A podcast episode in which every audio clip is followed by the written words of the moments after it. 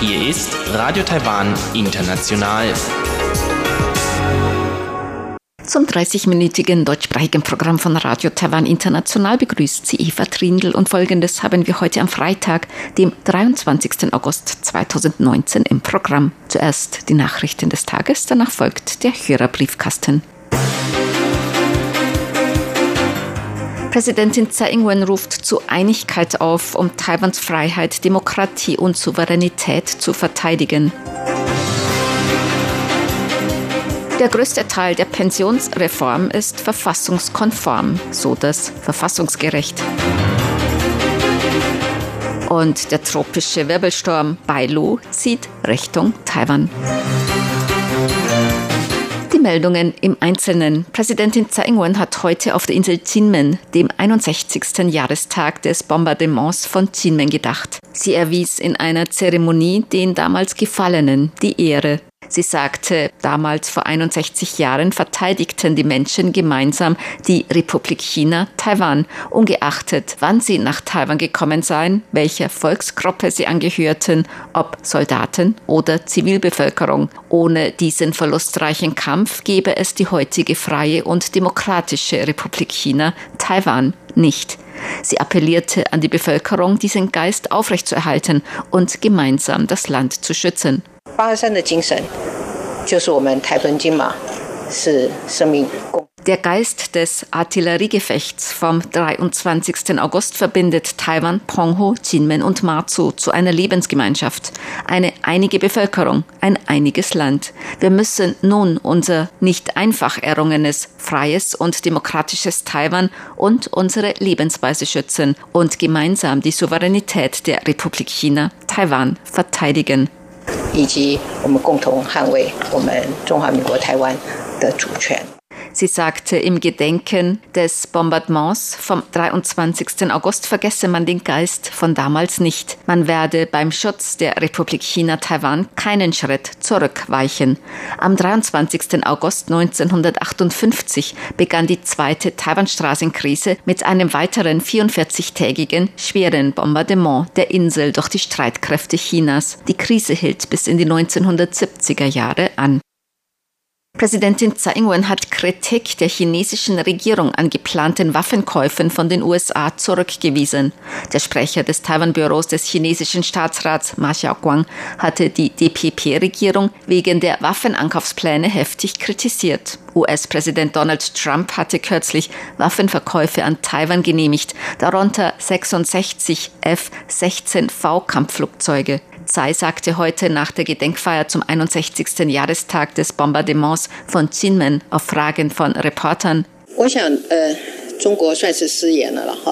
Ich denke, diese Aussage von Seiten Chinas ist unangebracht. Dass wir unsere Selbstverteidigungsfähigkeit stärken, um unsere demokratische und freiheitliche Lebensweise zu schützen, ist völlig gerechtfertigt. Wir hoffen auch, dass China Taiwan ein guter Nachbar sein wird. 就是说中国呃能够做一个好邻居了。Die Präsidentin sagte, dass Taiwan seit dem 2. Januar vor einer neuen Situation stehe, nachdem China das Modell Ein Land, zwei Systeme für Taiwan hervorgebracht habe.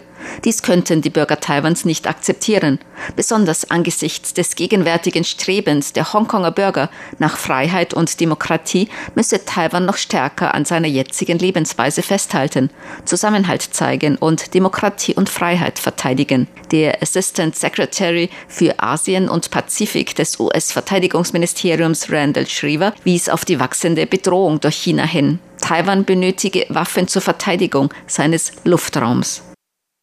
Der größte Teil der Pensionsreform ist gemäß dem Verfassungsgericht verfassungskonform. Die Regierung hat vergangenes Jahr eine Pensionsreform bei Staatsbediensteten, Lehrern an staatlichen Schulen und Soldaten vorgenommen. KMT-Abgeordnete haben in drei Punkten Verfassungsklage gegen die umstrittene Reform eingereicht.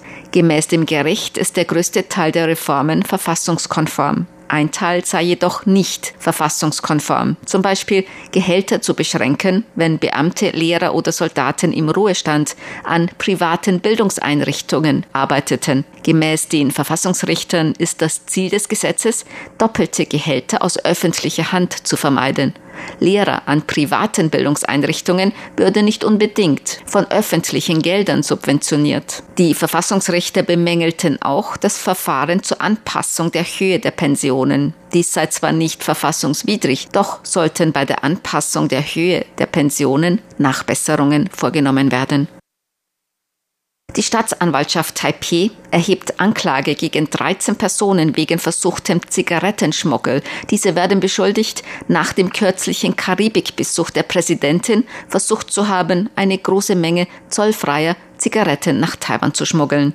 Es wurde eine eingehende Untersuchung in dem Fall vorgenommen. Dabei wurden 204 Befragungen durchgeführt, Aufnahmen von 25 Überwachungskameras ausgewertet und die Finanzen von 44 Personen geprüft.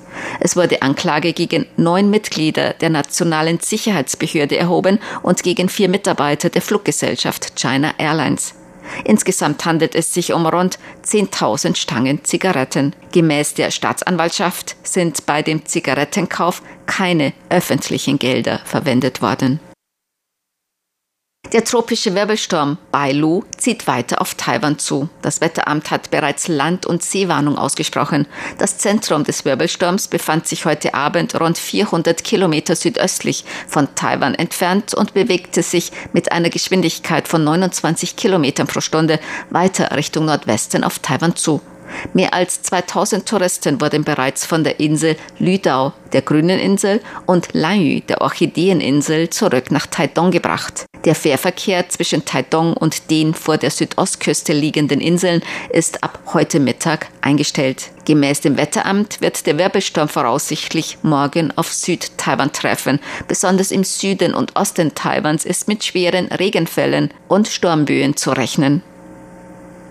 Das neue Kunstzentrum in Kaohsiung ist auf der Liste der World's Greatest Places des Time Magazins. Das Time Magazin veröffentlicht jährlich eine Liste mit den 100 besten Orten der Welt. Das neue Kunstzentrum in Kaohsiung in Südtaiwan ist die erste taiwanische Einrichtung, die es auf die Liste geschafft hat. In der Beschreibung des neuen Kunstzentrums Kaohsiung des Time Magazins heißt es, das Zentrum, ein ehemaliger japanischer Militärstützpunkt, sei nun das größte Zentrum der darstellenden Künste der Welt unter einem Dach. Das Zentrum eröffnete im Oktober 2018 und erstreckt sich über eine Fläche von 9,9 Hektar. Die Form des Daches ist von Banyan-Bäumen inspiriert. Das neue Kunstzentrum in Kaohsiung hat seit seiner Eröffnung internationale Aufmerksamkeit erlangt. Das Time Magazin wählt für seine jährlich erscheinende Liste der World's Greatest Places neue beachtenswerte Orte aus unterschiedlichen Bereichen aus, darunter Museen, Parks, Restaurants oder Hotels.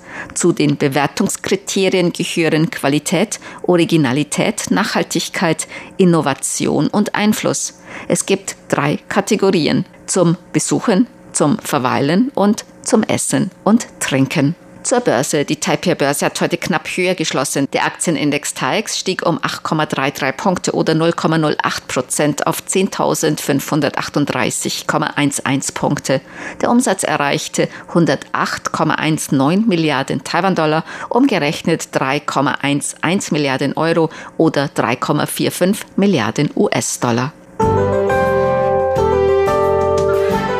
Das Wetter. Heute war es inselweit teils sonnig, teils bewölkt mit örtlichen Regenschauern bei Temperaturen bis 36 Grad Celsius. Die Aussichten für das Wochenende. Der tropische Wirbelsturm Bailu zieht weiter Richtung Taiwan und wird am Wochenende das Wetter in Taiwan beeinflussen. Es wird inselweit bewölkt sein mit Regenschauern und Gewittern.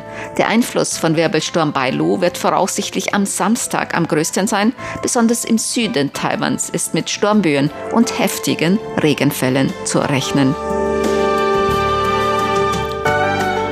Dies waren die Tagesnachrichten am Freitag, dem 23. August 2019 von Radio Taiwan International.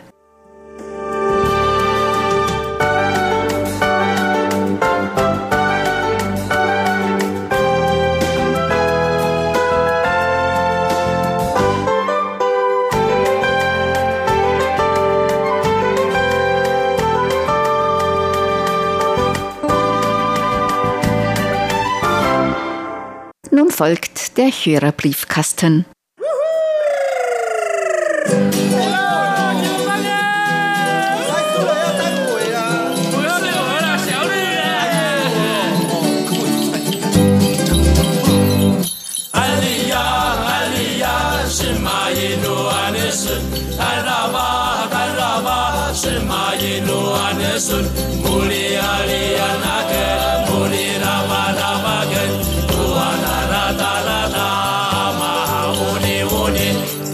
Herzlich willkommen, liebe Hörerinnen und Hörer, zum Hörerbriefkasten auf Radio Taiwan International heute am Freitag, dem 23. August 2019. Im Studio begrüßen Sie ganz herzlich Tobi Hui und Eva Trindl. Heute möchten wir natürlich wieder auf Ihre Post eingehen, Fragen beantworten, aber zuerst möchten wir nochmals auf unsere direkt Sendungen hinweisen. Und zwar senden wir unser deutschsprachiges Programm auch in diesem Jahr wieder direkt aus Danshui in Nord-Taiwan. Wir geben nun nochmals die Termine und Frequenzen bekannt, falls Sie es in der vergangenen Woche nicht mitbekommen haben. Also die erste Ausstrahlung ist am 30. August dann am 31. August und am 1. September. Das ist Freitag, Samstag, Sonntag. Und zwar am Freitag und Samstag analog und am 1. September am Sonntag DRM. Dann am 6., 7. und 8. September, das ist Freitag, Samstag, Sonntag, dreimal analog.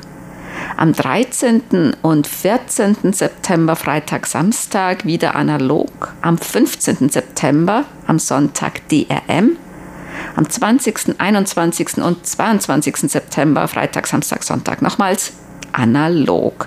Und die Frequenzen sind 11.990 Kilohertz von 17 bis 18 Uhr UTC und auf der Frequenz 9540 Kilohertz von 18 bis 19 Uhr UTC. Also nochmals die Frequenzen und Zeiten von 17 bis 18 Uhr UTC auf der Frequenz 11.990 kHz und von 18 bis 19 Uhr UTC auf der Frequenz 9.540 kHz. Wir hatten schon getestet, fünf Minuten und manche Hörer und Hörerinnen haben das auch gehört, aufgenommen, sowohl analog als auch DRM. Das allgemeine Ergebnis ist, dass beide Frequenzen hörbar waren und bei den meisten die 9540 kHz besser reinkam als die 11990. Manche haben auch gefragt, stimmt das, dass wir eine Stunde senden? Ja, das stimmt und zwar wir werden dann das halbstündige Kurzwellenprogramm nochmals einmal wiederholen, also zweimal unser 30-minütiges Programm. An dieser Stelle vielen herzlichen Dank an alle Hörerinnen und Hörer, die unsere Testsendung gehört haben und Empfangsberichte an uns geschrieben haben. Wie gesagt, der Empfang war unterschiedlich. 11.990 war bei einigen vielleicht etwas schlechter, aber bei manchen doch ganz in Ordnung und im Allgemeinen war die Frequenz 9540 gut, gut bis sehr gut. Also auf jeden Fall die beiden Frequenzen war verwendbar und darüber freuen wir uns natürlich sehr. Und wir hoffen natürlich, dass viele Hörerinnen und Hörer diese Direktsendungen hören werden und uns Empfangsberichte schreiben werden. Die Empfangsberichte werden wir mit einer Sonder-QSL-Karte bestätigen. Also auch in diesem Jahr haben wir eine neue Sonder-QSL-Karte vorbereitet. Ja, das Motiv ist das Nationale Radiomuseum. Das war ja eine Sendeanlage von RTI schon während der japanischen Kolonialzeit. Dann kommen wir zu unserer Post. Wir haben einen Empfangsbericht erhalten über unser Webformular von Nuri Streichert. Und zwar hat unsere Webabteilung ein neues Formular online geschaltet und dieser Kontakt enthält nun auch eine Möglichkeit, Empfangsberichte zu schreiben mit Simpo-Werten, die man anklicken kann. Also Sie können das gerne mal ausprobieren. Den Link finden Sie auf unserer Webseite www.rti.org.tv. Dann ganz unten, da steht Kontakt Empfangsbericht, also ganz unten an der Leiste. Wenn Sie da reinklicken, dann äh, haben Sie dann diese Maske, da können Sie auch einen Empfangsbericht schicken. Ja, auf diesem Weg können Sie uns natürlich sehr schnell erreichen. Dann nutzen Sie mal diese Möglichkeit. Sie können natürlich auf unserer Homepage auch die Termine und Zeiten, Frequenzen unserer Direktsendungen finden. Und zwar direkt auf der Hauptseite unter Hörerinfos. Und da ist dieses Icon, das ist auch das Motiv der SonderQSL-Karte. Da können Sie alles nochmals nachlesen. www.rti.org.tw, dann auf Deutsch. Nuri Streichert hat uns einen Empfangsbericht über die 5900 Kilohertz geschrieben. Er hatte keinen guten Empfang. Und er hat auch noch eine Frage zu der Nachricht, dass in Taiwan 2020 ein Zensus durchgeführt wird. Er schreibt, hier in Deutschland gab es bei den letzten Volkszählungen oder Zensus, wie sie seit einiger Zeit auch bei uns heißen, Proteste von Datenschützern. Gibt es solche Proteste auch in Taiwan? Also ich würde von mir aus jetzt sagen, es gibt eigentlich nicht diese allgemeinen Proteste gegen diesen Zensus ähm, von jetzt Datenschützern oder der allgemeinen Bevölkerung.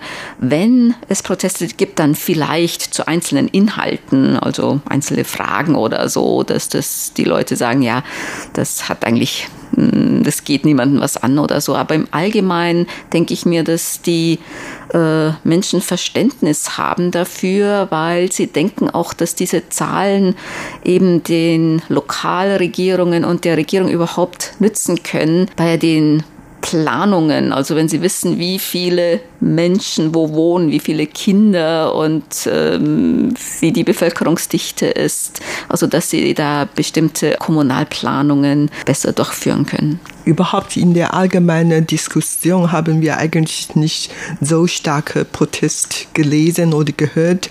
Man diskutiert natürlich auch immer über Datenschutz. Allerdings ähm, jetzt hat man eigentlich nicht so viel darüber diskutiert. Soweit ich weiß, wird bei diesem Zensus auch einige Fragen gestellt, unter anderem wegen Homo Air oder Alters Verpflegung und Arbeitswege und so weiter. Und ich gehe davon aus, die meisten Taiwaner haben wohl nichts dagegen, wenn jetzt ob Homo eher gefragt wurde oder sowas. Ähm, ja, also oder ob da alte Leute wohnen, ob Altenpflege oder Altenbetreuung gut zugänglich ist. Also die meisten denken halt wahrscheinlich, ja, das hat schon seinen Sinn. Also damit man sieht, wo da noch Nachbesserungen vorgenommen werden sollen oder Kindergärten, wie viele Kinder in welchen Gegenden leben. Ja, aber ich muss ehrlich sagen, ich wurde noch nie gefragt. Weiß auch nicht warum, aber. Also das meistens ist stichprobenartig. Genau. Ne? Es ist, Volker Wilschrei hat geschrieben, er hat QSL-Karten von uns bekommen, hat uns auch wieder Empfangsberichte geschickt und einen Reisebericht beigelegt. Und zwar über eine Stadt in Bayern. Und da war ich doch bestimmt auch mal, nämlich in Würzburg. Ja, da war ich schon mal, sogar schon öfter. Ich habe da sogar vor langer, langer, langer Zeit ein Jahr lang gewohnt. Mhm. Du warst sicher auch schon öfter in Würzburg, ja, ne? Nicht so oft, aber schon, schon schon mal, mindestens zweimal. Und Volker Wildschrei hat auch eine Frage, nämlich, was ist eigentlich der Unterschied zwischen Taipei und New Taipei City? Sind es zwei unabhängige Städte oder ist New Taipei City eigentlich nur eine Art Vorort von Taipei? Also es sind wirklich zwei unabhängige Städte. Und Taipei City war immer schon Taipei City. New Taipei City ist der frühere Landkreis Taipei. New Taipei City. Das ist wie ein Ring um Taipei City, um die Stadt Taipei herum. Und ich denke, dass in Zukunft wird darauf hingearbeitet, New Taipei City und Taipei City mal zusammenzufassen zu einer Stadt. Denkst du auch? Ja, das die dauert aber wahrscheinlich noch. Ja, Wahrscheinlichkeit ist sehr groß und in Taipei City wohnt etwa 2,8 Millionen Leute und in New Taipei City dann mehr als drei Millionen Leute. Also insgesamt in diesem Gebiet schon über sechs Millionen Leute. Und die Menschen arbeiten meistens in der Stadt Taipei und dann nach der Arbeit gehen viele von denen dann nach New Taipei City, weil New Taipei City war früher eher so Vorort von Taipei gewesen und das Leben dort war und ist etwas billiger als in der Stadt Taipei. Und vor allen Dingen Immobilienpreise ist ja viel niedriger als in der Stadt Taipei und daher man arbeitet meistens in der Stadt, aber leben und wohnen dann in New Taipei City.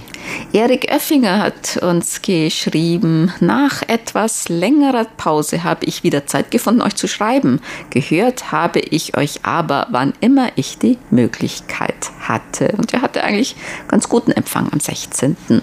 August. Ja, darüber freuen wir uns natürlich sehr und hoffen, dass Sie unsere Sendung immer weiter hören. Bernd Zander hat geschrieben, einige Empfangsberichte er schreibt, liebe Redaktion der deutschsprachigen Sendungen aus Taiwan, nach langer Zeit mal wieder einige Empfangsberichte. Die Sendungen waren in der Regel gut zu empfangen. Mir gefällt, wie sie auch negative Entwicklungen in Taiwan nicht verschweigen. Ja, das tun wir natürlich. Wir berichten die Wahrheit. Tja, das gehört zur Nachrichtenberichterstattung, dass man nicht nur das Schöne, nicht nur die Schokoladenseite berichtet. Ja, genau wie das Leben. So ja, aber wenn wir nur Gutes berichten würden, dann wären wir auch ziemlich schnell unglaubwürdig, oder? Ja, bestimmt. Also wir bestehen natürlich immer darauf, optimistisch, aber objektiv über alles zu berichten. Optimistisch, aber objektiv. Das ist gut. Norbert Hansen hat geschrieben, ein Empfangsbericht und er bedankt sich für die Post und die QSL-Karten und er möchte sich auch bei Bernd Seiser herzlich bedanken für seine gute Arbeit, für seine DX-Nachrichten und die Geburtstagsgrüße und vieles mehr. Und er möchte sich auch bei allen DXern bedanken. Machen Sie weiter. Ich finde das einfach nur spitze. Bernd Seiser hat geschrieben, gibt es schon erste Hochrechnungen zur nächsten Wahl in Taiwan? In den deutschen Medien gibt es ja die Sonntagsfrage, in der Hochrechnungen dazu angegeben werden, was als Wahlergebnis erwartet würde, wenn es am nächsten Sonntag eine Bundestagswahl gäbe. Aber auch über die im Herbst bevorstehenden Landtagswahlen gibt es viele Hochrechnungen in den Sendungen von MDR Info.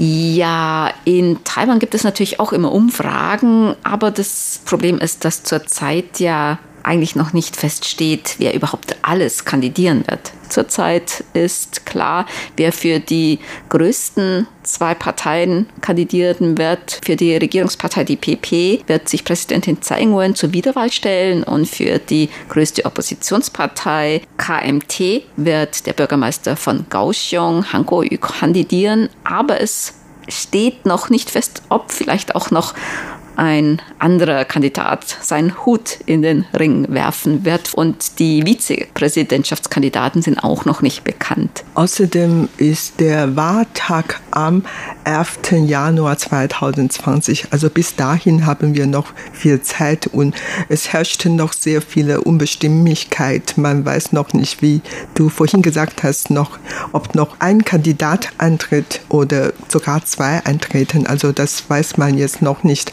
Allerdings Wahl ist natürlich immer ein sehr heißes Thema hier in Taiwan. Man diskutiert jeden Tag in unterschiedliche Talkshows oder in Social Medien. Jede Woche werden mehrere Meinungsumfrage-Institutionen Meinungsumfrage durchführen. Also jede Woche bekommen wir verschiedene Ergebnisse zu lesen und ja, bis zu dem Wahltag haben wir noch viel Zeit und daher, man weiß jetzt noch nicht, kann auch schlecht einschätzen, mhm. wer die Wahl gewinnen kann. Also die jüngsten Umfrageergebnisse, die ich im Fernsehen gestern noch gesehen habe, da wurde einfach gefragt nach der DPP-Kandidatin, Präsidentin Tsai Ing-wen und dem KMT-Präsidentschaftskandidaten Han Kuo-yu.